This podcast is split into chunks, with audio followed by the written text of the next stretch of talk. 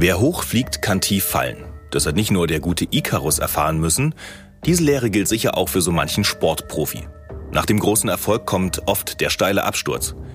Nur wird nicht jeder Shootingstar auch gleich zum Mörder, so wie Aaron Hernandez. Der hatte eine große Karriere als Footballspieler vor sich, ist aber von der schiefen Bahn nie wirklich weggekommen. Was das für Folgen hatte, erfahrt ihr heute bei Mordlausch.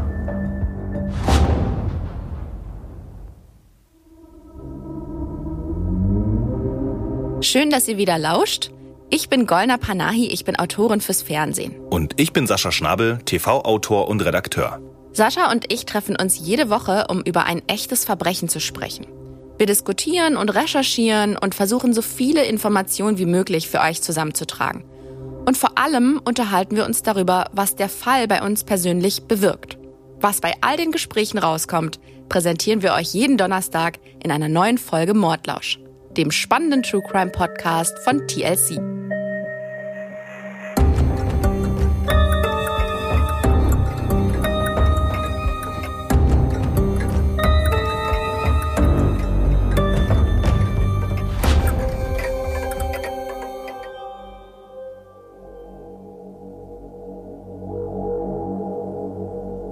Es ist ja sicher der Traum vieler Jungs, einmal vor tausenden Fans Fußball oder Basketball oder was auch immer zu spielen. Selbst Profi zu werden, so wie die Idole, die man im Stadion oder im Fernsehen bewundert. Und für viele wäre eine Sportkarriere sicher auch ein super Weg raus aus den eigenen, vielleicht nicht ganz so tollen familiären Verhältnissen und rein in eine sorgenlose Zukunft. Aber was, wenn sich dieser Traum wirklich erfüllt und du zu so einem Star wirst? Wenn Leute dein Trikot mit deiner Rückennummer tragen wollen und wenn sie dich anfeuern. Wie gehst du mit dem Erfolg um, wenn du vielleicht selbst noch sehr jung bist und dazu auch noch die falschen Leute kennst? Wie ist das, wenn man nach außen immer die harte Schale präsentieren muss, aber der Kern eigentlich ganz zerbrechlich und weich ist? Und was macht das mit einem, wenn der Sport zu irreparablen Schäden im Gehirn führt? Macht einem das automatisch zum Mörder? Naja, bei Aaron Hernandez war es wohl leider so. Gollner, wie geht diese tragische Geschichte eigentlich los? Es ist der 17. Juni 2013. Wir befinden uns in North Attleboro in Massachusetts. Das ist ein kleiner Ort in der Nähe von Boston, circa eine Stunde mit dem Auto entfernt. Ein Teenager ist gerade in einem Industriegebiet joggen, als er plötzlich eine Leiche entdeckt. Da liegt ein Mann reglos auf dem Boden und es ist ziemlich klar, dass er tot ist. Der Jogger rennt daraufhin völlig aufgelöst zu einem Laden in der Nähe und ruft von dort aus die Polizei. Die Zentrale verständigt Captain Joseph Dorenzo. Der ist eigentlich gerade dabei, sein Kind zur Schule zu bringen und befindet sich in der Nähe des Fundorts, also nimmt er den Auftrag sozusagen an. Der fährt dahin und das Gelände ist ziemlich abgelegen. Offenbar wird da bloß Bauschutt abgeladen und der Detective braucht auch nicht lange, bis er den Toten findet. Der Mann liegt auf dem Rücken, der linke Arm liegt auf seinem Bauch, er hat keinen Puls und mehrere Schusswunden. Und da es sich ganz offensichtlich um ein Tötungsdelikt handelt, wird die Mordkommission hinzugezogen. In diesem Fall Lieutenant King. Die Beamten suchen die Stelle dann nach Hinweisen und Spuren ab. Das Problem ist aber, dass ein Gewitter aufzieht. Das heißt, sie müssen sich sputen. Die stellen dann Zelte auf und decken den Toten mit Plan ab und beginnen dann das Gelände abzusuchen. Und sie finden auch mehrere Beweisstücke, nämlich fünf Patronenhülsen, die um die Leiche herum verstreut liegen, außerdem ein weißes Handtuch und einen angerauchten Joint. Und dann fällt den Ermittlern auf, dass das Areal ganz offensichtlich videoüberwacht wird. Da sind Kameras auf dem Gelände installiert und die Aufnahmen wollen die Ermittler natürlich haben. Als das Gewitter vorbei ist, untersuchen sie die Leiche. Zum einen natürlich, um herauszufinden, wen sie da überhaupt vor sich haben. In der Brieftasche finden sie den Ausweis des Mannes. Der Tote ist der 27-jährige Odin Lloyd aus Boston. Ich habe es ja gerade erwähnt, Boston ist eine Stunde entfernt und da stellt sich den Beamten die Frage, was den Mann denn womöglich in diese Kleinstadt verschlagen hat. Dann finden die Detectives noch was Interessanteres in der Tasche von Odin Lloyd, nämlich einen Autoschlüssel für einen Mietwagen. Ein kurzer Anruf beim Autoverleih genügt und die Polizisten wissen, wer das Auto gemietet hat. Es ist ein gewisser Aaron Hernandez. Und der Mordermittler Michael King erinnert sich noch, was er damals dachte. Ich bin Football-Fan. Mein erster Gedanke war, hoffentlich nicht der Aaron Hernandez. Der Mietvertrag läuft aber tatsächlich über die New England Patriots. Das ist eine NFL-Mannschaft. Es ist also genau der Aaron Hernandez. Ich nehme mal an, unter unseren Zuhörerinnen und Zuhörern sind nicht nur American Football-Fans, deswegen vielleicht ein, zwei Sätze zum Thema. Die New England Patriots sind ein Footballteam, so wie Goldner gerade erklärt hat, in der amerikanischen Profiliga NFL. Und zwar auch nicht gerade eins der schlechtesten. Die haben zuletzt 2018 den Super Bowl, also die Meisterschaft, gewonnen. Die Patriots sind in Boston beheimatet und ihr sicherlich berühmtester Spieler war Tom Brady. Vielleicht habt ihr ja schon mal von dem gehört. Ist das der Ehemann von Giselle Bündchen? Ja, genau der. Aber um den soll es heute gar nicht gehen. New England ist ein Gebiet im Nordosten der USA, das umfasst mehrere Bundesstaaten und genau aus dieser Gegend stammt Aaron Hernandez. Der wurde 1989 in Connecticut geboren, genauer in der Kleinstadt Bristol. Sein Vater war Dennis Hernandez, sein Bruder wird DJ genannt. Zwischen den Eltern gab es wohl immer zu Streit, da war auch häusliche Gewalt ein Thema, und sowohl die Mutter als auch der Vater hatten eine gewisse Nähe zum kriminellen Milieu, und die saßen auch beide zeitweilig im Knast. Das waren also nicht die allerbesten Verhältnisse, aus denen Aaron da entsprang, und er wird sich daraus auch nie komplett lösen können. Dazu kommen wir dann noch. Der Vater Dennis war in seiner Jugend ein echtes Sportlertalent und dem stand auch eine große Karriere bevor, aber dann war er in ein Verbrechen mit einem toten Polizisten verwickelt, naja, und damit war der Traum für ihn ausgeträumt. Nun wollte der Vater eben, dass seine Söhne erreichen, was ihm selbst verwehrt blieb. Und deshalb hat er sie regelrecht gedrillt, sowohl beim Sport als auch in der Schule. Also die mussten hart trainieren und sollten zu richtigen Top-Athleten werden. Nur, wenn der Vater der Meinung war, dass sich die Jungs nicht genug anstrengten, dann gab es wohl leider Schläge und das nicht zu knapp. Und so haben Aaron und sein Bruder eigentlich ständig Angst vor ihrem Vater gehabt. Aber weil er sie andererseits auch so angespornt und angetrieben hat, hatten sie auch ein sehr enges Verhältnis zu ihm, so eine Art Stockholm-Syndrom.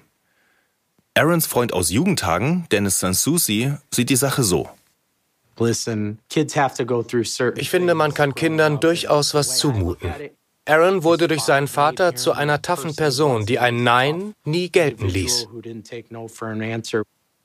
Was er auch sagt, ist, dass der Vater für Aaron Hernandez die Bezugsperson überhaupt war. Umso tragischer ist es für Aaron, als der Vater bei einer Routineoperation plötzlich stirbt. Aaron ist da gerade mal 16. Das hat ihn anscheinend komplett aus der Bahn geworfen und daraufhin hat er sich wohl auch drastisch verändert, sagen seine früheren Freunde und sein Bruder DJ. Und mit der Mutter hat sich Aaron wohl nie gut verstanden, deshalb zieht er nach dem Tod des Vaters bei seiner Cousine Tanja Singleton ein. Den Namen werden wir noch mehrmals hören. Und da kommt er dann auch in Kontakt mit einigen dubiosen Gestalten, aber auch dazu gleich mehr. Um es mal kurz zusammenzufassen. Aaron stammt aus schwierigen Verhältnissen, die ihn aber sehr prägen, und er hat schon als Jugendlicher einige Herausforderungen zu überstehen. Und er beginnt sehr früh zu kiffen. Und zwar sehr viel und sehr regelmäßig. Nichtsdestotrotz, er ist ein absolutes Talent, wenn es um Sport geht. Und nicht nur das, er trainiert auch härter als alle anderen und er hat schon als Teenager die Größe und Statur, die andere Sportler erst viel später erreichen, wenn überhaupt. Ach ja, er ist noch auf der Highschool, da räumt er im Football mal eben sämtliche Rekorde ab, die in Connecticut über Jahre hinweg aufgestellt wurden. So viel Talent bleibt natürlich nicht lange verborgen und so macht er mit 17 vorzeitig seinen Schulabschluss und geht zum College-Team Florida Gators. Die sind damals ein absolutes Spitzenteam und man muss dazu sagen, College Football ist in den USA ungefähr auf Augenhöhe mit der Profiliga.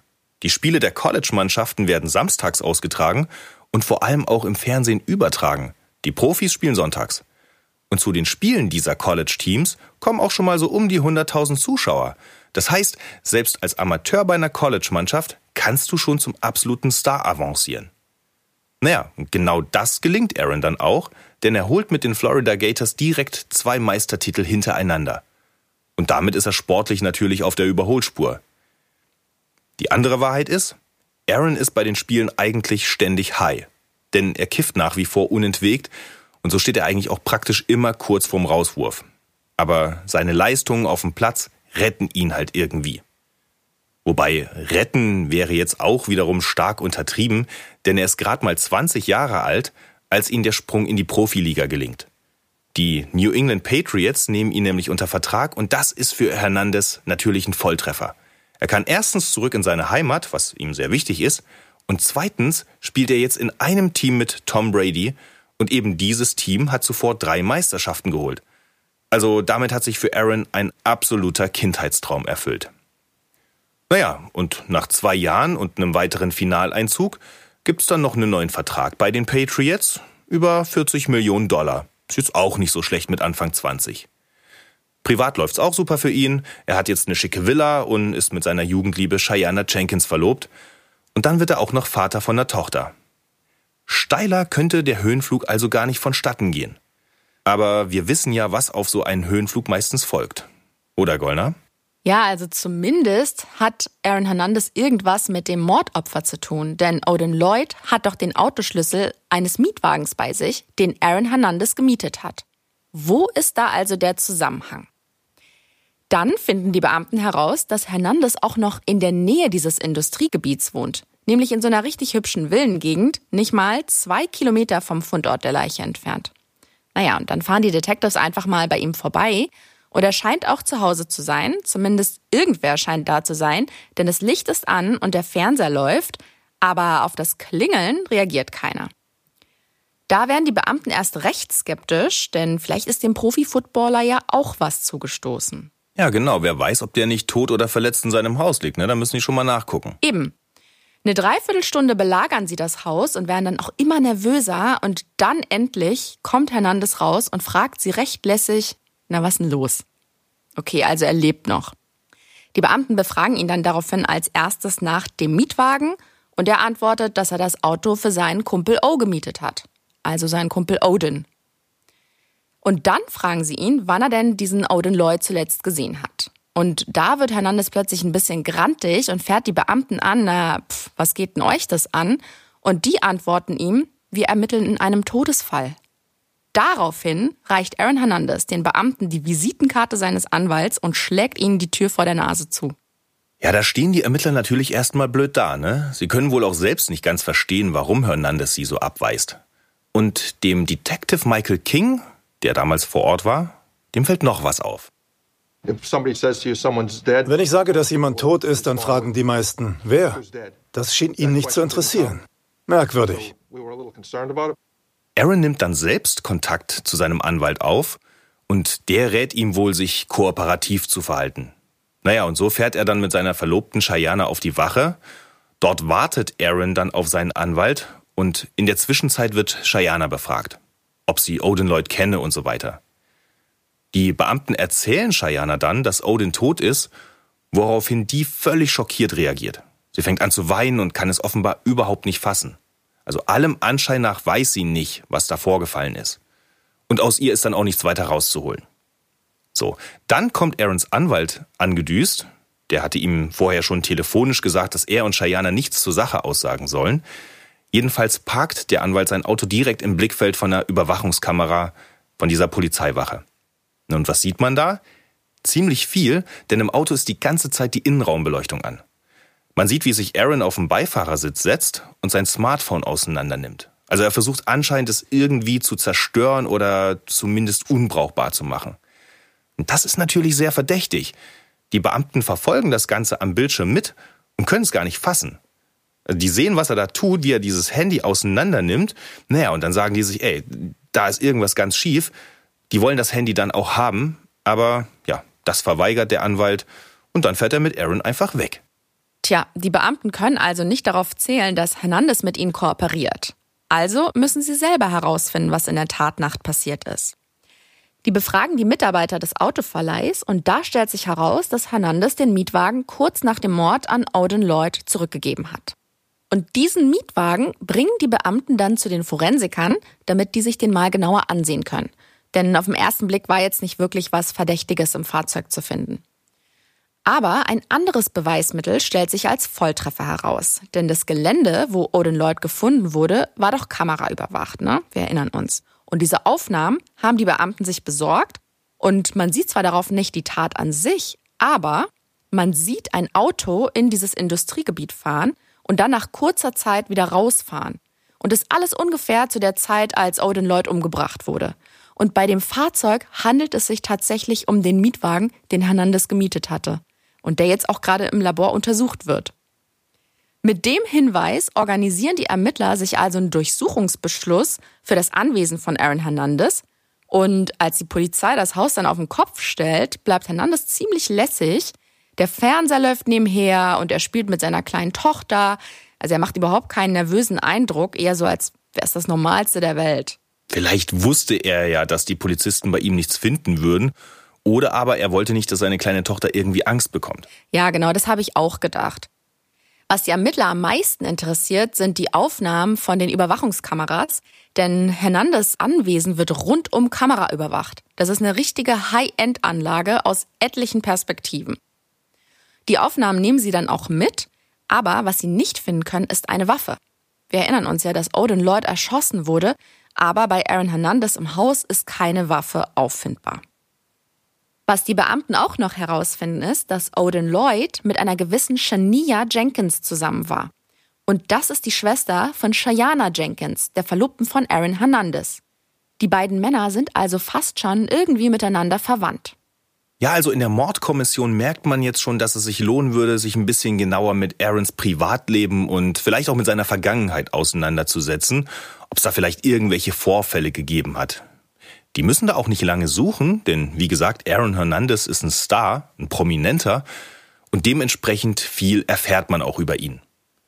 Zum Beispiel, dass er schon während der College-Zeit ein Sorgenkind war oder besser gesagt ein Problemfall.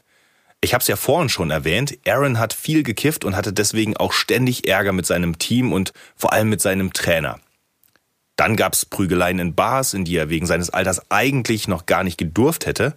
Und bei einem dieser Konflikte soll er sogar auf Leute geschossen haben, wegen einer zerrissenen Halskette oder sowas. Dabei ist zum Glück niemand verletzt worden und so wurde auch nicht weiter ermittelt. Aber da zeigt sich schon, dass Aaron Hernandez offenbar eine ziemlich kurze Zündschnur hat. Also der geht offenbar ja recht schnell an die Decke.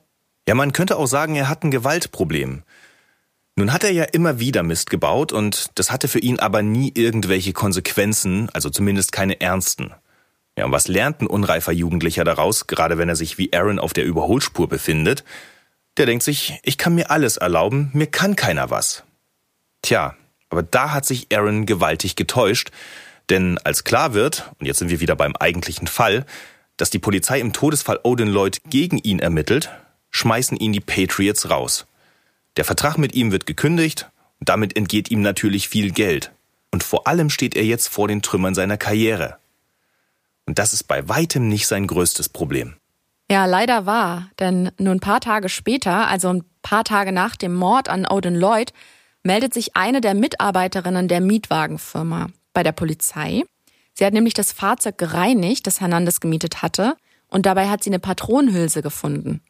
Die hat die damals einfach weggeworfen, aber als sie dann aus den Medien mitgekriegt hat, was los ist, ist ihr sozusagen ein Licht aufgegangen. Ja, und deswegen ruft sie jetzt halt bei der Polizei an. Der Fund dieser Patronenhülse ist nicht nur verdächtig, sondern hat das Zeug zur Smoking Gun, wie die Amis so schön sagen. Also dieser Fund könnte den Täter überführen. Und der Mordermittler Michael King erklärt warum. Wir hatten am Tatort fünf Hülsen gefunden. Das Opfer hatte aber sechs Einschüsse. Eine Hülse fehlte also. Die Beamten fahren daraufhin zur Mietwagenfirma und die Mitarbeiterin zeigt ihnen auch, in welchen Müllcontainer sie die Hülse geworfen hat. Und naja, den Detectives bleibt nichts anderes übrig. Die müssen im Müllkram und nach 20 Minuten werden sie auch fündig. Die finden ein Blatt Papier mit einer Zeichnung, dem Augenschein nach von einem Kind. Darin eingewickelt ist die Patronenhülse und die wiederum klebt an einem blauen Kaugummi. Das alles wird schnurstracks ins Labor gebracht und während die Analyse läuft, sehen die Beamten sich mal an, mit wem Hernandez in der fraglichen Nacht Kontakt hatte. Das kontrollieren sie anhand der Verbindungsdaten seines Handys. Und die lesen auch seine Nachrichten und die an einen gewissen Ernest Wallace und an einen Carlos Ortiz kommen den Beamten ziemlich interessant vor. Denn Hernandez hat denen sowas geschickt wie Leute, ich brauche euch hier sofort, es gibt was zu tun. Falls ihr euch erinnert, die haben ja noch die Aufnahmen von Aaron Hernandez Überwachungssystem. Und dann gucken die mal nach, was denn zu der Zeit passiert ist, nachdem Hernandez diese Nachrichten verschickt hat. Und siehe da, Wallace und Ortiz fahren bei Hernandez vorbei. Dann fahren sie zu dritt in dem Mietwagen, wo die Hülse gefunden wurde, davon. Und diese Route kann man anhand von verschiedenen Überwachungskameras nachverfolgen. Die drei Männer sind dann zu Odin Lloyd gefahren. Und die Kamera von Lloyds Nachbarn hat aufgezeichnet, wie dieser hinten in besagten Mietwagen einsteigt. Also steht jetzt zu 100 Prozent fest, dass Aaron Hernandez mit seinen zwei Kumpels Wallace und Ortiz Odin Lloyd abgeholt hat und dass sie in das Industriegebiet hineingefahren sind und dann kurze Zeit später wieder rausgefahren sind. Ja, nur vom vermeintlichen Tatort, also diesem Industriegebiet, gibt es halt keine Videoaufnahmen. Und so weiß man eben nicht, wie die Tat genau abgelaufen ist. Aaron Hernandez wird den Ermittlern sicher nichts erzählen, so viel steht fest. Also knöpfen die sich seine Kumpels Ernest Wallace und Carlos Ortiz vor. Die haben beide eine einschlägige Polizeiakte und jede Menge Vorstrafen. Was hat Aaron nun mit diesen Typen überhaupt zu tun? Naja, ich habe es vorhin schon erwähnt. Die hat er während der Schulzeit in Bristol kennengelernt und zwar bei seiner Cousine Tanya Singleton. Und zu denen hat er auch immer Kontakt gehalten. Kleine Anekdote am Rande. Die Talentscouts der New England Patriots haben die Clubbosse sogar davor gewarnt, Aaron Hernandez in seine Heimat zu holen und ihnen einen Vertrag zu geben, eben wegen der Leute, mit denen er dort zu tun hatte. So, Carlos Ortiz wird in Gewahrsam genommen, will aber nicht kooperieren und behauptet auch von nichts zu wissen. Er sei auch nicht vor Ort gewesen. Was eine ziemlich dumme Lüge ist, denn die Funkzellendaten von seinem Handy und dem von Aaron verraten ja das genaue Gegenteil. So schlau sind die Ermittler schon. Und mit Hilfe der Daten kann man sogar die Route von Boston bis zum Tatort nachzeichnen. Der Ermittler Joseph DiRenzo bemerkt dabei etwas Wichtiges. Wir konnten jeden einzelnen Aufenthaltsort des Trios nachvollziehen. So wussten wir auch, dass sie an einer Tankstelle in Boston angehalten haben. Auf dem Überwachungsvideo sieht man Aaron Hernandez und Carlos Ortiz.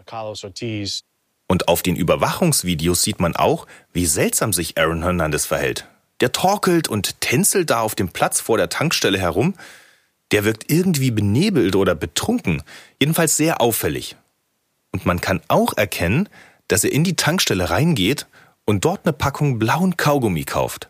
Ja, und das ist natürlich dieselbe Art Kaugummi wie der, der an der Patronenhülse geklebt hat. Tja, wie sollte es anders sein? Auf den Videos ist auch Carlos Ortiz zu sehen und der trägt ein weißes Handtuch um den Hals. So als ob er gerade aus der Dusche käme. Ist wahrscheinlich irgendeine Gangsterattitüde, was auch immer. Exakt so ein weißes Handtuch hatten die Ermittler ja am Tatort gefunden. Damit steht dann zweifelsfrei fest, dass Ortiz sehr wohl dort gewesen ist. Und der merkt dann wohl auch selbst, dass er aus der Nummer nicht mehr rauskommt.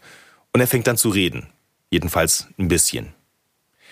Er gibt zu, mit im Auto gefahren zu sein, aber wohin die Reise ging, hat er angeblich nicht mitbekommen. Dann seien Odin Lloyd, Aaron Hernandez und Ernest Wallace ausgestiegen. Er selbst sei auf der Rückbank sitzen geblieben. Und dann habe er Schüsse gehört. Kurz darauf seien Hernandez und Wallace zurück zum Auto gekommen, aber ohne Odin Lloyd. Klar, wissen wir ja, der wurde da erschossen. Carlos Ortiz sagt, er wüsste nicht, wer geschossen hat, aber er habe Aaron Hernandez mit einer Waffe gesehen. Na, das ist natürlich der Dolchstoß für Aaron. Allerdings, denn Aaron Hernandez wird daraufhin festgenommen. Das Haus des Footballstars ist belagert von der Presse und von Kamerateams und dann kommen die Detectives vorgefahren, klopfen an, gehen ins Haus und nehmen den Footballstar fest. Und dieses Bild hat sich eingebrannt. Der Mann, dem ganz New England jeden Sonntag zujubelt, wird in Handschellen nur mit Shorts und einem übergestülpten weißen T-Shirt aus seinem Haus geholt und abgeführt. Und Hernandez wirkt dabei absolut teilnahmslos. Er sagt nichts und hat auch irgendwie einen leeren Blick. Der wird dann daraufhin wegen Mordes an Odin Lloyd angeklagt. Und ja, jetzt, spätestens jetzt wissen auch die Fans, dass ihr Idol nicht nur ein Komplize oder ein Zeuge war oder ähnliches, sondern dass er der Schütze war. Und das ist Hochverrat. Die Fans wenden sich gegen Hernandez, er wird öffentlich beleidigt und sein Trikot wird sogar verbrannt. Übrigens, seine beiden Komplizen Carlos Ortiz und Ernest Wallace, die werden auch festgenommen und wegen Mordes angeklagt. Und die bekommen aber jeder einen eigenen Prozess. So, nun ist Icarus also ins Meer gestürzt. Wobei der Vergleich hinkt, denn Aaron Hernandez hat seinen Absturz ja zumindest überlebt. Der muss nur ins Gefängnis. Und in dem Zusammenhang finde ich einen Gedanken ganz interessant, den der damalige Sheriff Thomas Hodgson geäußert hat. In einem seiner Gefängnisse ist Aaron nun nämlich inhaftiert und Hodgson meint, dass er große Bedenken hatte, wie gut Hernandez diese neue Situation verkraften würde. Kann man sich vorstellen, es ist ja eine Riesenumstellung, wenn dir jedes Wochenende im Stadion Zehntausende zujubeln, du in einer fetten Villa wohnst, ja, und auf einmal landest du in so einer kleinen Zelle. Wie verkraftet man sowas? Allem Anschein nach hat Aaron Hernandez das ganz gut weggesteckt und so hat der Sheriff angefangen mit ihm zu plaudern über seine Kindheit und seinen Vater und so weiter. Aaron hat seinen Vater offenbar als angesehenen Mann wahrgenommen. Und dann sagt Hodgson Folgendes. Das war ihm wichtig. Respekt war für Aaron Hernandez essentiell. Und er nahm es persönlich, wenn er nicht respektiert wurde. Wahrscheinlich war das seine Schwachstelle. Diese Aussage, er nahm es persönlich, wenn er nicht respektiert wurde, finde ich extrem wichtig. Denn dadurch versteht man eben, was Aarons kurze Zündschnur war. Also es sind ganz simple Mechanismen, die da bei ihm wirken. Und warum das so wichtig ist, wird sich im Folgenden noch zeigen. Der Prozessauftakt ist für den 29. Januar 2015 angesetzt. Und bis dahin haben die Strafverfolger noch alle Hände voll zu tun. Denn der Fall ist unglaublich komplex. Insbesondere die Auswertung dieser ganzen Überwachungsvideos nimmt enorm viel Zeit in Anspruch. Aber das ist auch wichtig, denn die Anklage will den Ablauf der Vorgänge in der Tatnacht ja so nachvollziehbar wie möglich für die Geschworenen gestalten. Richtig, und auf zwei wichtige Fragen gibt es noch keine Antwort. Nämlich, was ist das Motiv und wo ist die Tatwaffe? In Hernandez Haus wurde sie jedenfalls nicht gefunden. Exakt. Dann geht der Prozess los und wie immer halten Anklage und Verteidigung ihre Eröffnungsplädoyers.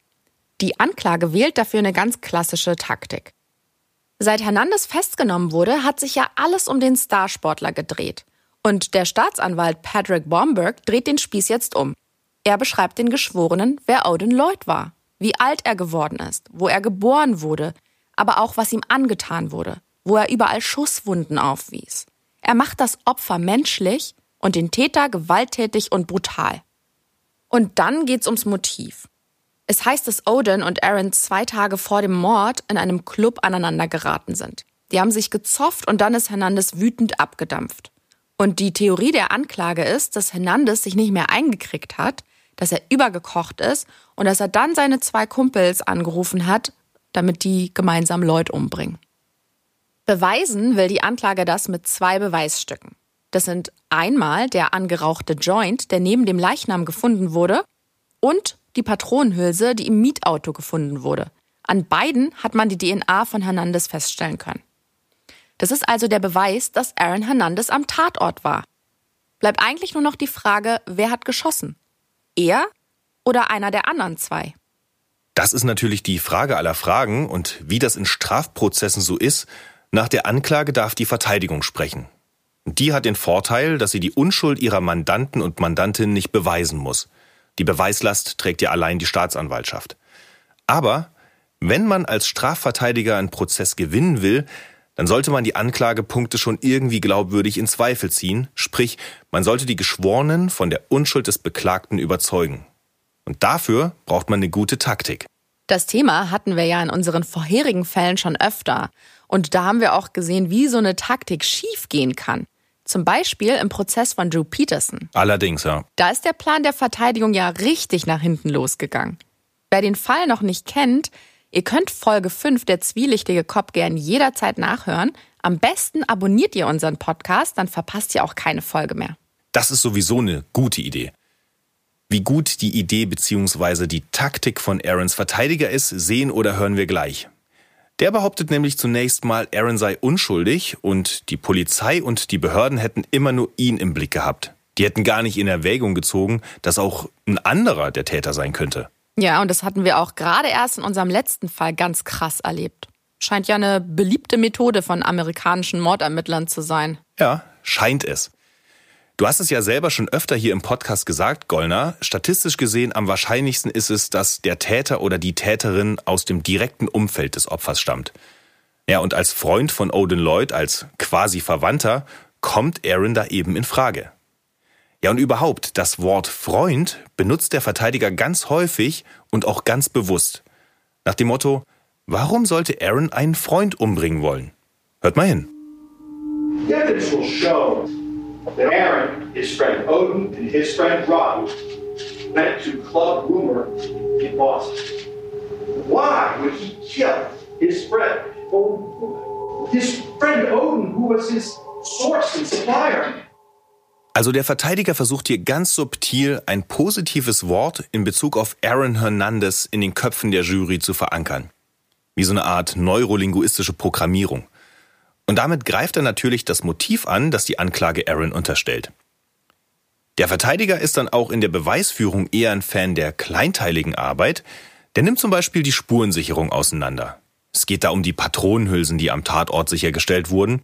Und er fragt den Ermittler Di Lorenzo, Sie haben also die Entfernung der Objekte von der Leiche geschätzt und nicht gemessen. Warum denn? Hatten Sie etwa kein Maßband dabei?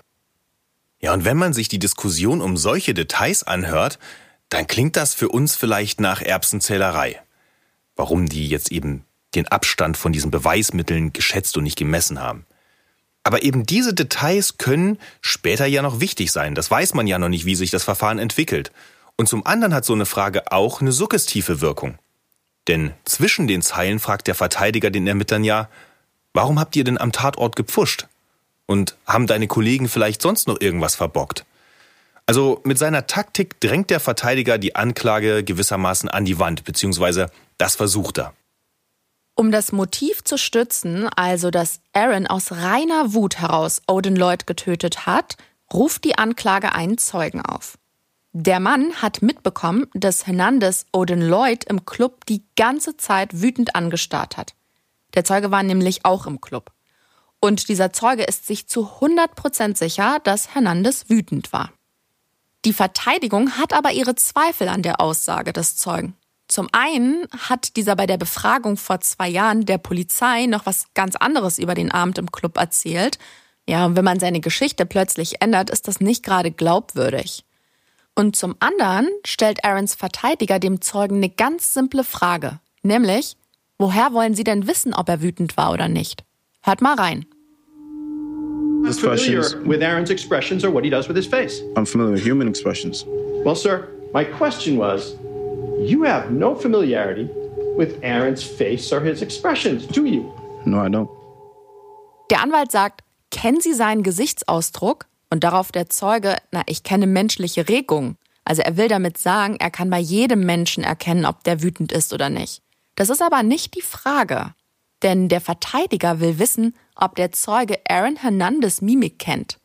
Ja, und das muss der Mann verneinen, denn die zwei kennen sich überhaupt nicht. Punkt für die Verteidigung, würde ich mal sagen, aber die Anklage ist mit ihrer Beweisführung noch lange nicht am Ende. Genau, denn für die Anklage soll dann eine weitere Zeugin aussagen und das ist Shania Jenkins, also die Freundin von Odin Lloyd. Und diese Shania, haben wir ja vorhin schon erfahren, ist die Schwester von Cheyana, also der Verlobten von Aaron Hernandez. Und das macht diese Shania Jenkins insofern interessant, als dass sie sowohl das Opfer als auch den vermeintlichen Täter sehr gut kannte. Ja, was sagt Shania vor Gericht nun aus? Sie sagt aus, dass sie morgens telefonisch vom Tod ihres Freundes Odin erfahren hat und dann ist sie sofort zu ihrer Schwester und damit eben auch zu Aaron nach Hause gefahren. Aaron kommt wohl kurze Zeit später nach Hause und legt Shania den Arm auf die Schulter und sagt dann so ganz lapidar sinngemäß sowas wie, ach, mit der Zeit lässt der Schmerz nach. Und das ist alles. Ja, mehr Trost hat er also nicht zu bieten.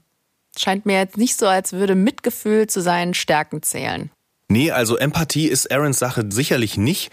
Aber andererseits in solchen Situationen ist es natürlich auch schwierig, wie reagiert da der eine und der andere. Da muss man vielleicht auch im Nachhinein nicht allzu viel hineininterpretieren. Das versucht jedenfalls die Anklage. Shania sagt weiterhin aus, dass ihre Schwester wohl ständig Anrufe erhalten hat und zum Telefonieren dabei aber stets auch den Raum verlassen hat. Die Schwester, also Shayana, geht demnach in den Keller und da hat sie einen leeren Müllsack dabei. Und dann sieht Shania, dass Shayana mit einem vollen Müllsack aus dem Haus kommt. Da ist natürlich die Frage, was war denn in dem Müllsack, den Shayana so dringend wegbringen musste? Vielleicht irgendwelche Beweismittel? Ja, diese Frage soll Shayana selber beantworten. Und sie sagt aus, dass ihr Verlobter sie angerufen hat und sie gebeten hat, eine Box aus dem Keller verschwinden zu lassen. Sie weiß aber nicht, was in dieser Box drin war. Sie hat weder gefragt noch reingeguckt. Und entsorgt hat sie die Kiste dann in irgendeinem Müllcontainer, aber sie weiß nicht mehr, wo dieser Müllcontainer war. Im Kreuzverhör befragt die Verteidigung Cheyenne auch nochmal zu dieser Kiste.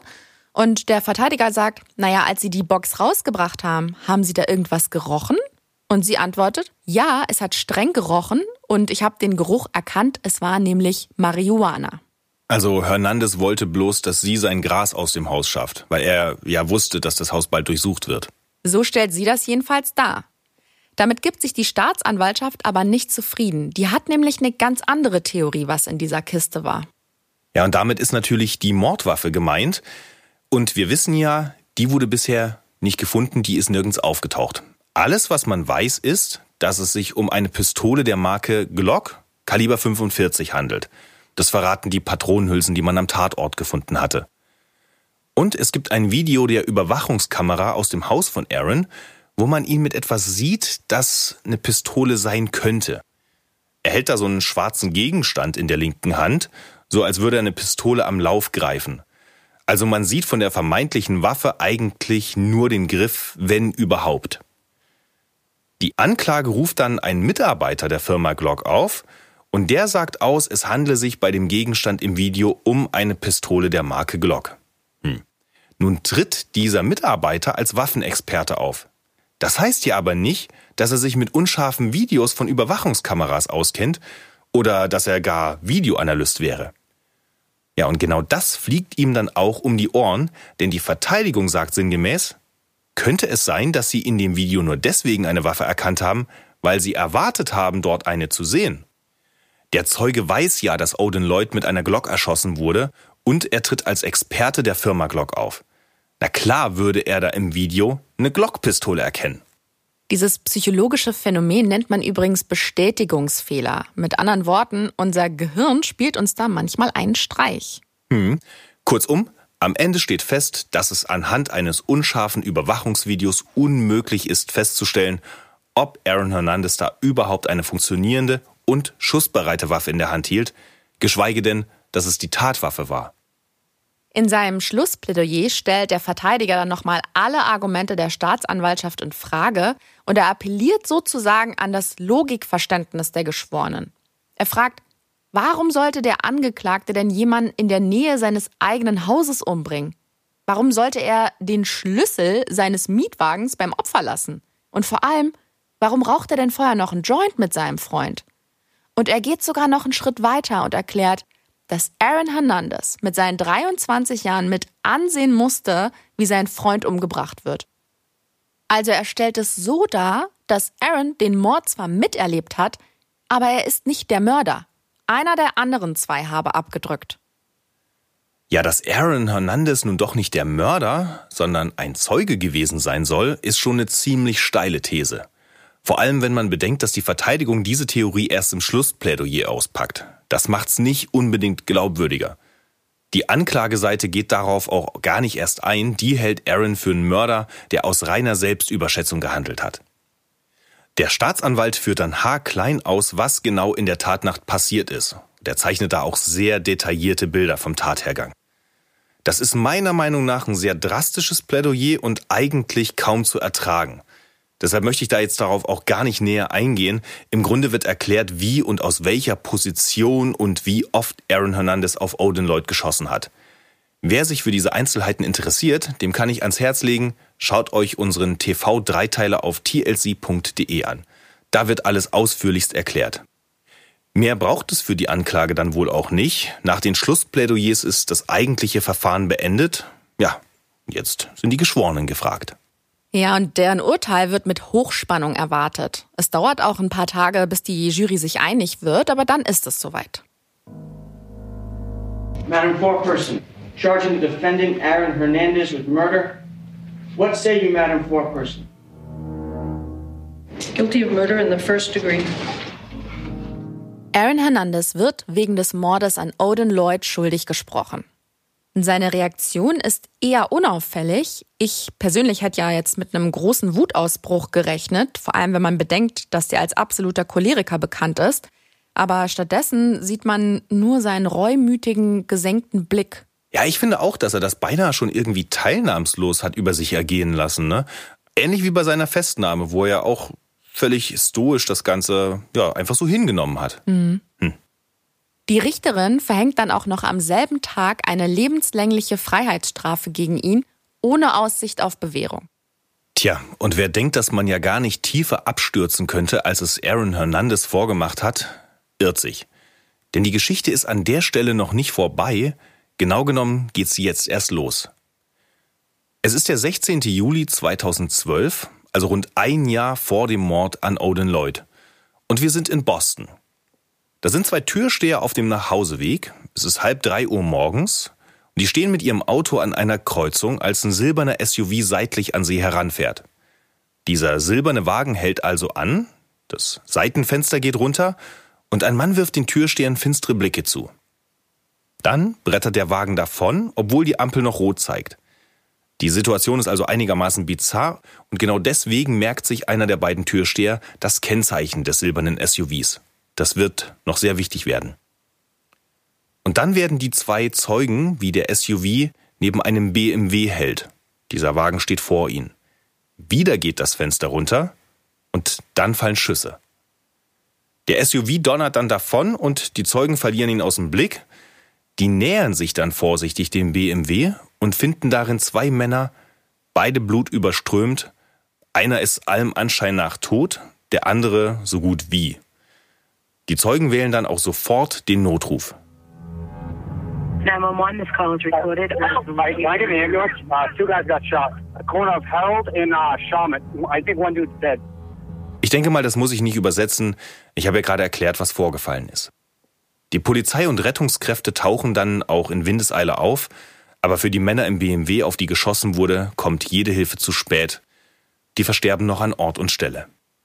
Und weil auf die Männer im BMW offensichtlich geschossen wurde, treffen dann zwei Mordermittler ein und erklären das Fahrzeug zum Tatort.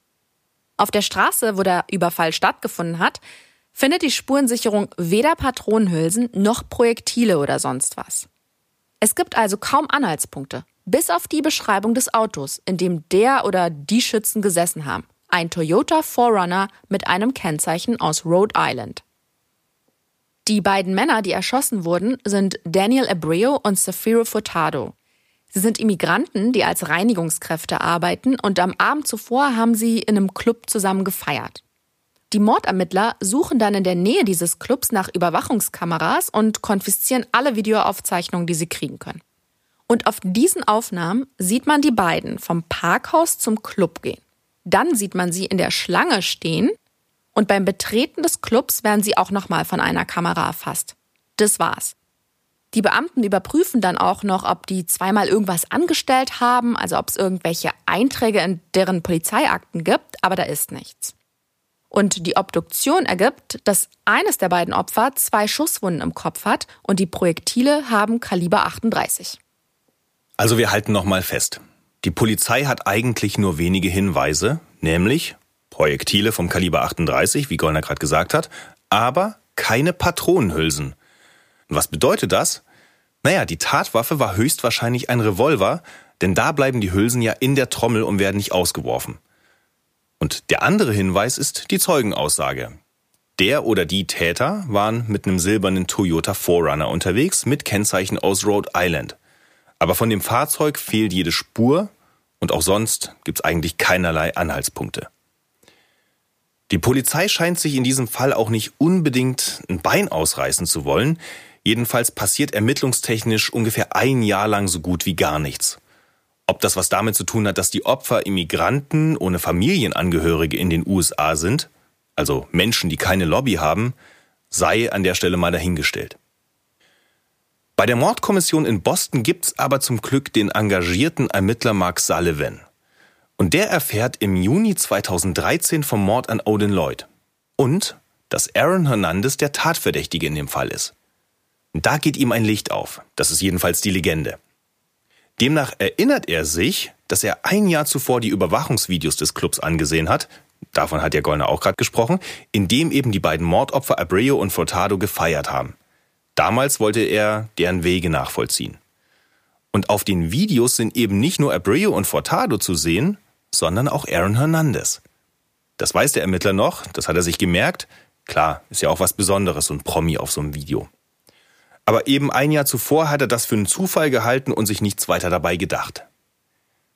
Der Detective und sein Kollege sehen sich die Videos also nochmal genau an und tatsächlich, Aaron Hernandez war an jenem Abend mit einem Freund in dem Club.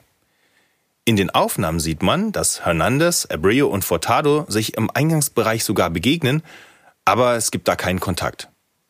Was im Club selbst geschieht, ist ungewiss, denn da auf den, auf den Tanzflächen und im Barbereich gibt's keine Kameras.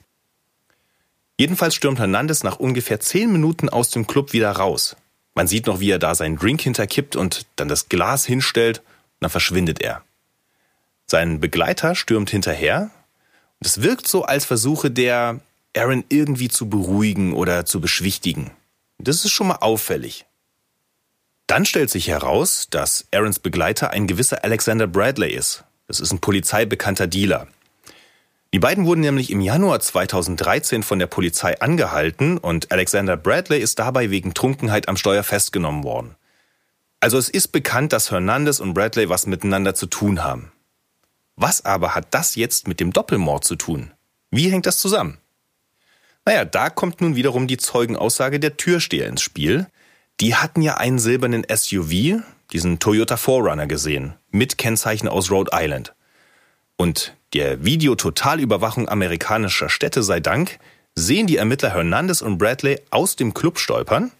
Sie überqueren die Straße und gehen dann in ein Parkhaus.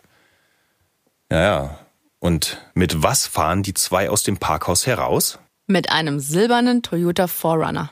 Genau. Also wie ihr seht, der Zufall ist in dieser Folge ein ständiger Begleiter. Dieser silberne SUV, dieser Toyota Forerunner, ist dann die heiße Spur für die Ermittler. Warum? Erklärt uns einer der Beamten, Detective Paul McIsaac. Sie fahren ein paar Mal um den Block. Dann sieht man Abreu und Furtado auf dem Gehweg. Er fährt an ihnen vorbei, bremst ab, blickt sie wohl prüfend an und fährt dann weiter. Minuten später das Gleiche. Er verfolgt sie. Es sieht also ganz danach aus, dass Aaron Hernandez etwas mit dem Doppelmord zu tun hat.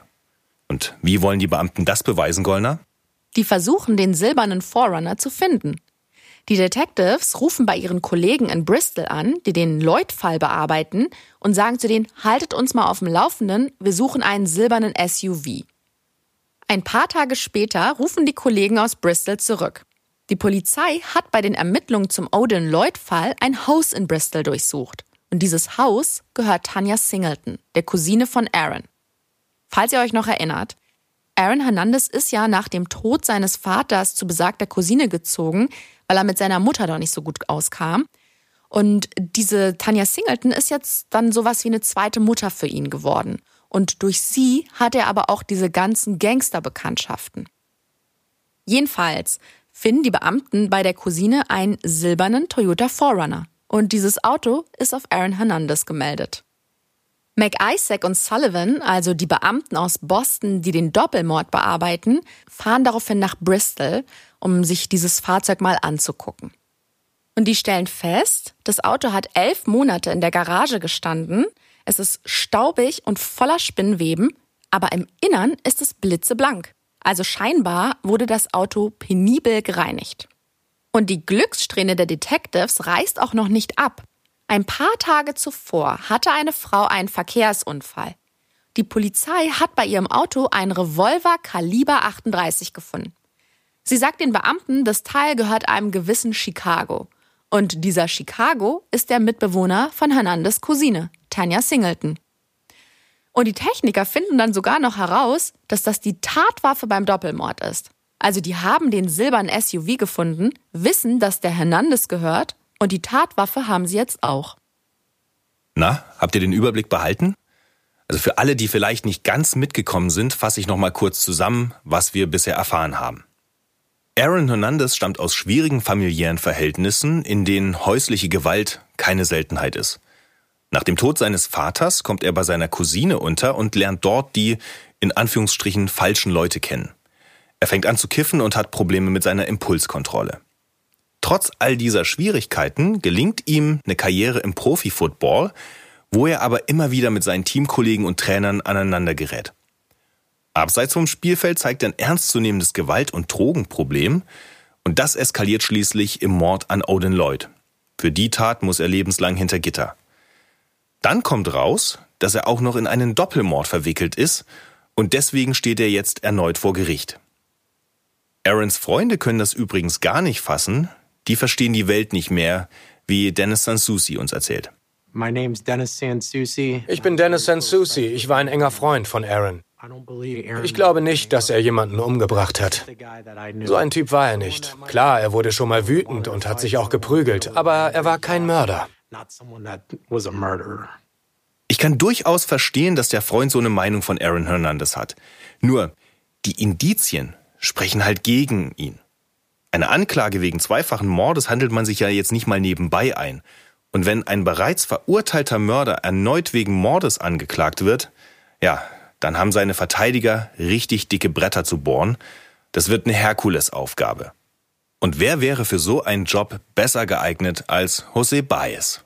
Wenn ihr in Folge 6 gut aufgepasst habt, dann kennt ihr den Mann. Der hat nämlich für Casey Anthony einen Freispruch rausgeholt. Gegen jede Wahrscheinlichkeit. Also der versteht sein Handwerk. Oh ja, und das ist in dem Fall auch bitter nötig, wie sein Co-Verteidiger Ron Sullivan erklärt. Prominente zu verteidigen ist Segen und Fluch zugleich. Ein Segen insofern, als dass Prominente oftmals einen Sympathiebonus haben. Aber es ist auch ein Fluch, denn alle kennen bereits die Fakten. In diesem Fall war seine Prominenz sicherlich ein Nachteil. Was der Verteidiger Sullivan damit meint, ist, Aaron Hernandez war speziell in der Gegend um Boston nicht nur als Mensch, sondern auch als Sportler in Ungnade gefallen. Die New England Patriots sind dort ja für viele Menschen ein wichtiger Identifikationsanker. Das ist ähnlich wie bei uns in Deutschland äh, mit Fußballmannschaften. Und wer der Mannschaft schadet oder den Club irgendwie in Verruf bringt, ja, der braucht sich dort nicht mehr blicken zu lassen. Die Geschworenen stammten nun mal aber allesamt aus eben jener Gegend und damit ist dann auch klar, dass zumindest manche der Jurymitglieder Aaron verachten würden. Das ist also für Sullivan und Bice eine nicht gerade beneidenswerte Ausgangslage. Aber auch für die Anklage wird's kein leichtes Spiel. Oder Gollner?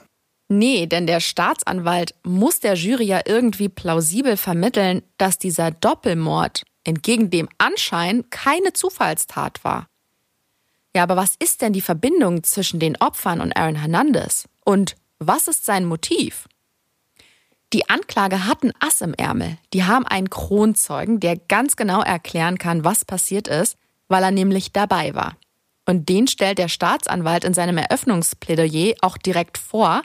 Alexander Bradley, falls ihr euch erinnert, damals Freund von Aaron Hernandez und dessen rechte Hand. Nur ist dieser Bradley beim besten Willen kein unbeschriebenes Blatt. Der hat eine richtig lange Polizeiakte, unter anderem wegen Drogengeschäften und häuslicher Gewalt. Also ein absoluter Unsympath. Das wissen die Ankläger natürlich, aber der Staatsanwalt bittet die Geschworenen trotzdem diesem Zeugen zu glauben. Und im Zeugenstand stellt Alexander Bradley dann seinen einstigen besten Freund als Choleriker dar, den jede Kleinigkeit sofort aus der Ruhe bringt. Bradley erzählt dann im Detail, was in der Nacht im Club passiert ist was also der Auslöser für diesen Doppelmord war. Und zwar, Hernandez und Bradley standen da im Club bei der Bar. In der Nähe war eine Gruppe von Männern und der eine hat so ausgiebig getanzt, dass er schließlich Hernandez angerempelt hat und deswegen hat der seinen Drink verschüttet. Hernandez ist dann laut Bradley wütend geworden, vor allem, weil der Tänzer sich nicht entschuldigt hat. Ja, Stichwort Respekt. Genau. Nach diesem Vorfall hat Bradley dann seinen Kumpel sofort rausgebracht, damit der keine Schlägerei anzettelt. Der wusste ja ganz genau, wie leicht Hernandez ausrastet. Laut Bradley wollten sie dann nach Hause fahren. Da hat Hernandez in einem vorbeifahrenden BMW den Typen aus dem Club erkannt und gebrüllt, fahr hinterher. Bradley ist nämlich gefahren. Dann hat Hernandez plötzlich eine Waffe hervorgeholt. Sie haben neben dem Auto angehalten und Hernandez hat die Männer erschossen. Und weil Alexander Bradley erstens vorbestraft und zweitens Aaron Hernandez gegenüber loyal war, ist er halt nicht zur Polizei gegangen. Durchaus nachvollziehbar, hier geht's ja immerhin um zweifachen Mord Und tatbeteiligt ist Bradley ja in jedem Fall. Nun wissen wir ja, dass nach dieser Tat, also diesem Drive-by-Shooting, erstmal fast ein Jahr lang nichts passiert ist. Es gab keine Anhaltspunkte und keine Verdächtigen. Aaron Hernandez und Alexander Bradley waren danach sogar wieder ein paar Mal in dem Club, wo diese ganze Misere ihren Anfang genommen hat. Also zumindest Bradley hat sich anscheinend sehr sicher gefühlt, dass ihm niemand auf die Schliche kommt. Bei Aaron Hernandez hat die Sache dann schon anders ausgesehen. Der ist sehr nervös geworden und hat regelrecht Verfolgungsangst bekommen. Diese Paranoia erreichte dann im Januar 2013 ihren vorläufigen Höhepunkt. Das war also vier Monate vor dem Mord an Odin Lloyd. Was war passiert? Hernandez und Bradley sind in Miami bei einer Super Bowl Party und Bradley zieht Hernandez wegen seiner Paranoia auf. Also der macht Scherze auf seine Kosten. Daraufhin wird Hernandez wütend, wieder mal, aber Bradley kennt das ja bereits, der ist Aarons Wutausbrüche gewohnt.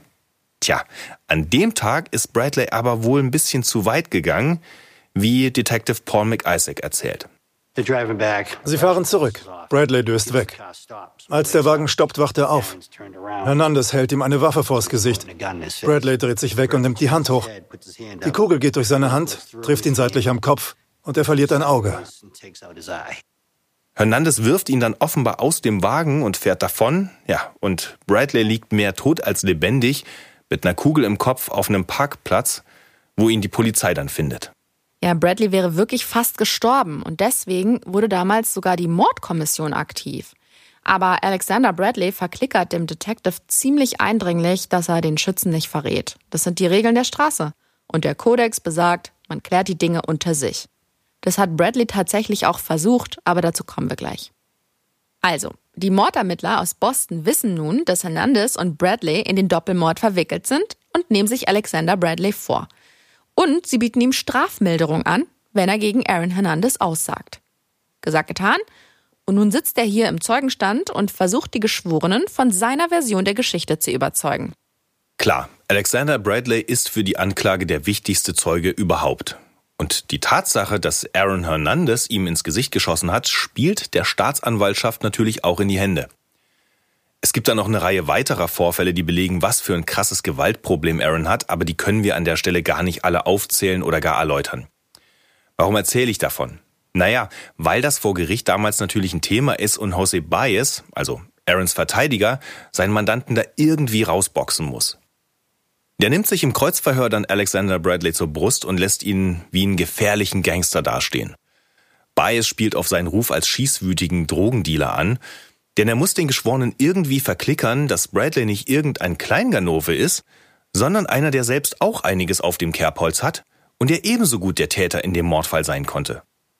Der Vorteil für Baez ist, Bradley hat nach dem Vorfall in Miami nicht mit der Polizei kooperiert, sondern er hat versucht, die Sache selbst in die Hand zu nehmen. Die Regeln der Straße eben, wie Gollner gerade gesagt hat. Es gibt auch über 500 Textnachrichten zwischen Hernandez und Bradley, die genau das belegen. Und diese Nachrichten liegen nicht nur der Anklage, sondern eben auch der Verteidigung vor. Baez weiß diese Information nun geschickt zu nutzen. Der unterstellt Bradley nämlich, dass der, also Bradley, Aaron erpressen wollte. Baez lässt Bradley dann im Zeugenstand diese Nachrichten sogar vorlesen. Just like it was real when it happened to me, is real is gonna happen to you if we can't resolve this. Bradley sagt hier, dir passiert das Gleiche wie mir, wenn wir keine Lösung finden. Das ist quasi eine Morddrohung. Und auf Nachfrage des Verteidigers räumt Bradley sogar ein, dass er Aaron Hernandez mit dem Tod gedroht hat. Bradley gibt dann weiter hinzu, dass er verschiedene Waffen besessen hat, darunter auch eine vollautomatische Maschinenpistole. Das sind alles Details, die für sich bzw. gegen Alexander Bradley sprechen. Und damit ist der Kronzeuge natürlich als solcher gewissermaßen disqualifiziert. Das wissen jetzt auch die Geschworenen. Und die Verteidiger drehen es dann so, dass in Wahrheit Bradley ein Motiv hatte, Abreu und Fortado zu töten. Das habe mit seinen Drogengeschäften zu tun. Und er habe Aaron Hernandez im Nachhinein erpresst und bedroht. Sie erklären der Jury, dass Bradley einen Deal mit der Staatsanwaltschaft eingegangen ist, damit nicht er auf der Anklagebank sitzt, sondern Aaron Hernandez. Und das ist ganz typisch für den Verteidiger Jose Baez. Diese Methode wendet er auch in anderen Fällen an. Er diffamiert die Zeugen der Anklage. Er macht sie lächerlich und unglaubwürdig und der dreht ihnen die Worte im Munde um. Und zwar einzig und allein mit dem Ziel, Zweifel zu säen. Denn solange es vor Gericht mit rechten Dingen zugeht, gilt ja in dubio pro reo, also im Zweifel für den Angeklagten.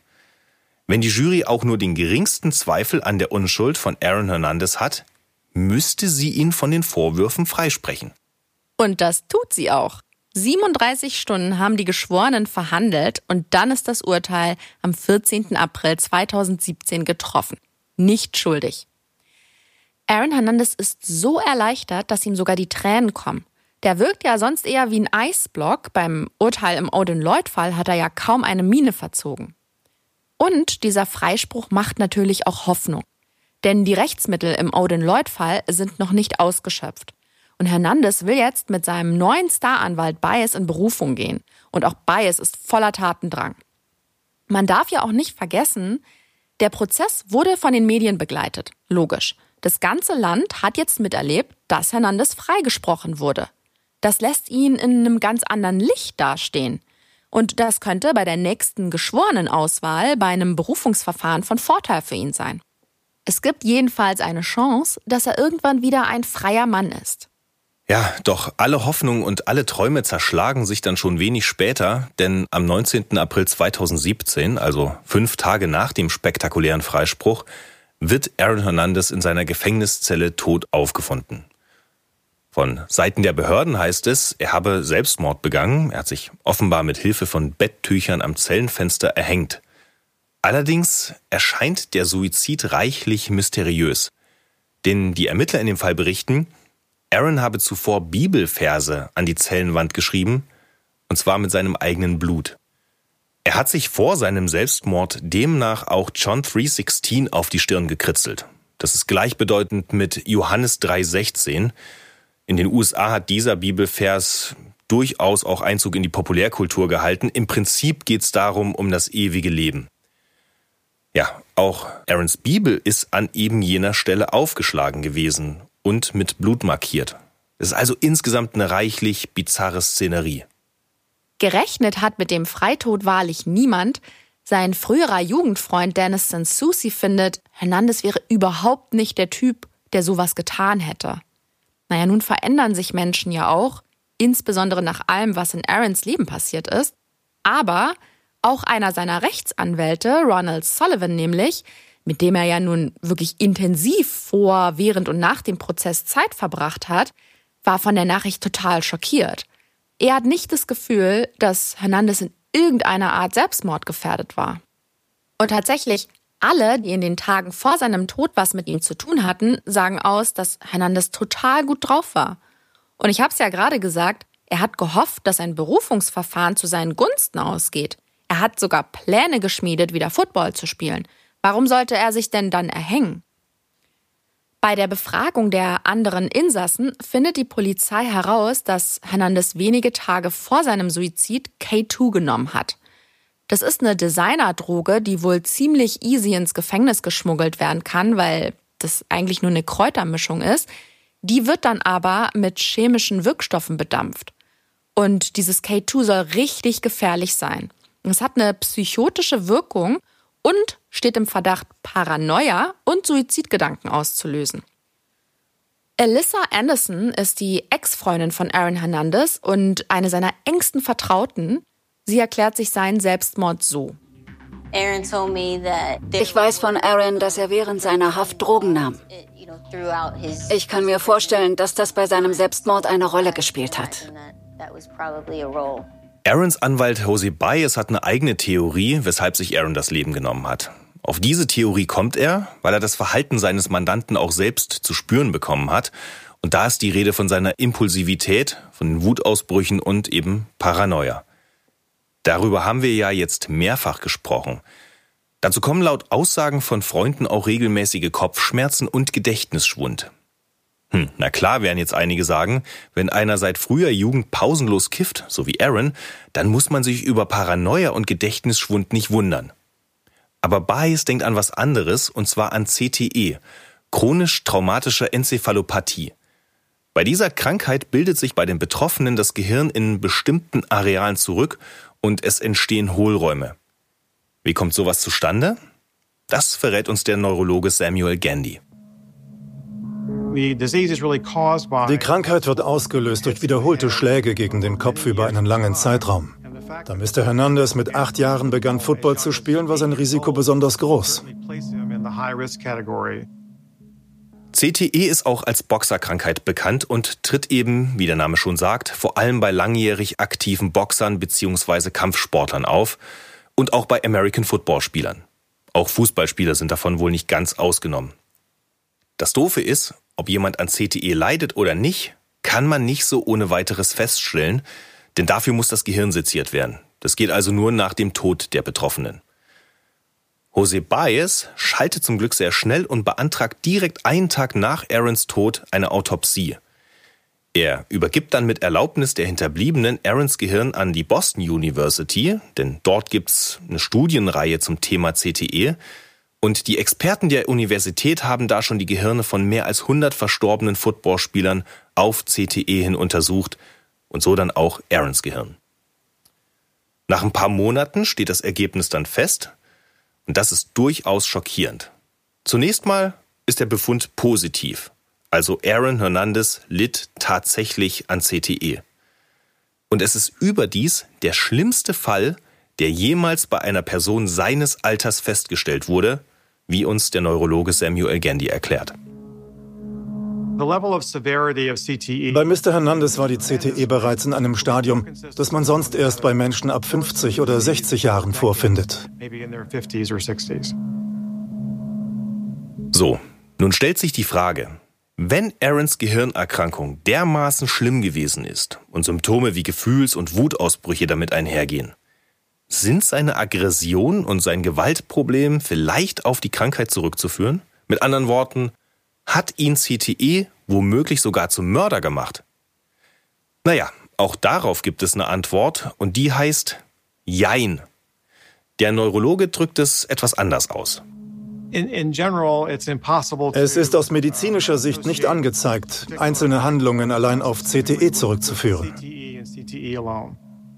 Sprich, man darf schon davon ausgehen, dass CTE Aaron ziemlich belastet haben dürfte und die Krankheit hat wohl auch sein Verhalten beeinflusst. Aber man kann eben unmöglich jeden seiner Fehltritte darauf schieben oder damit entschuldigen. Da gab's sicherlich noch andere Faktoren. Und über diese Faktoren wurde und wird in der Öffentlichkeit immer wieder spekuliert. Am Tag vor Aaron Hernandez Selbstmord läuft zum Beispiel auf einem Bostoner Radiosender eine Sendung und in der machen sich zwei Moderatoren und eine Reporterin über die vermeintliche sexuelle Orientierung des Ex-Football-Profis lustig. Die behaupten, er wäre schwul und reden darüber wie drei Pubertierende auf dem Schulhof. Das war wie gesagt ein Tag vor seinem Suizid. Natürlich wird dann darüber spekuliert, ob diese Gerüchte, die sich ja auch, das weiß man ja, wie Lauffeuer in den Medien verbreiten, nicht vielleicht dazu beigetragen haben, dass Hernandez seinem Leben ein Ende setzen wollte. Hernandez ist nicht nur in einem konservativen Haushalt aufgewachsen, er ist Zeit seines Lebens von Machos umgeben gewesen. Beim Profi-Football hat sich bis dato noch überhaupt keiner öffentlich geoutet. Das ist ein Sport, der ein recht rückständiges Männlichkeitsbild zur Grundlage hat. Da geht's zu einem großen Teil einfach um Kräftemessen. Und offenbar ist Stärke mit Homosexualität nicht vereinbar. Gewesen muss man sagen, denn wie bestimmt viele von euch mitbekommen haben, gerade vor kurzem, im Juni dieses Jahres, hat sich zum ersten Mal ein Profi aus der NFL geoutet. Mit massivem Rückhalt aus den sozialen Medien und aus der NFL selbst, ne?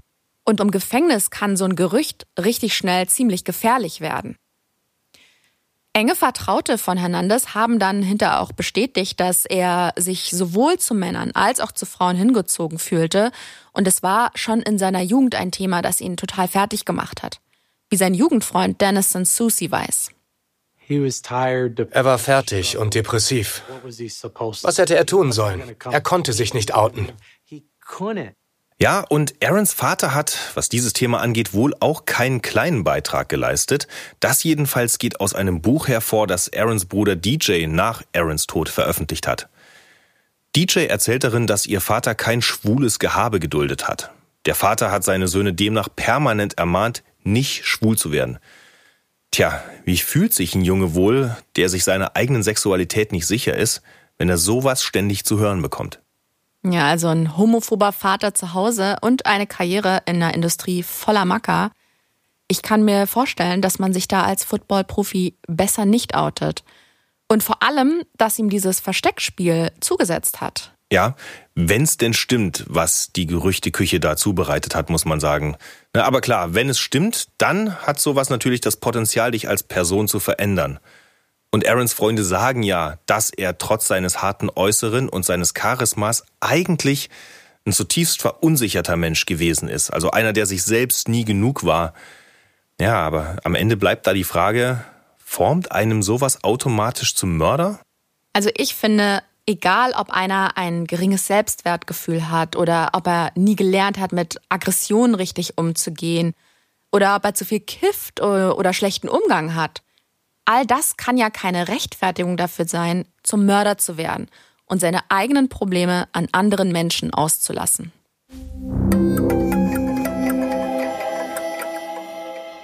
Um was geht es denn in unserer nächsten Folge, lieber Sascha?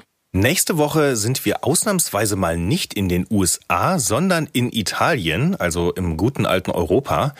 Ulala. Ja, wir verkehren da in den Kreisen der High Society und sprechen über den hinterlistigen Mord an einem Modeerben. Ihr ahnt bestimmt schon, um wen und was es geht. Also schaltet auf jeden Fall nächsten Donnerstag wieder ein. Und wenn ihr in der Zwischenzeit einfach nicht genug von echten Mordfällen bekommt, guckt euch auch auf der Seite tlc.de slash true-crime um. Und vergesst nicht, uns zu abonnieren, zu folgen, zu liken – Lasst uns auch gerne Feedback da. Wir freuen uns über jeden Kommentar. Ja, und dann bis nächste Woche. Alle Infos gibt es wie immer auf tlc.de slash podcast.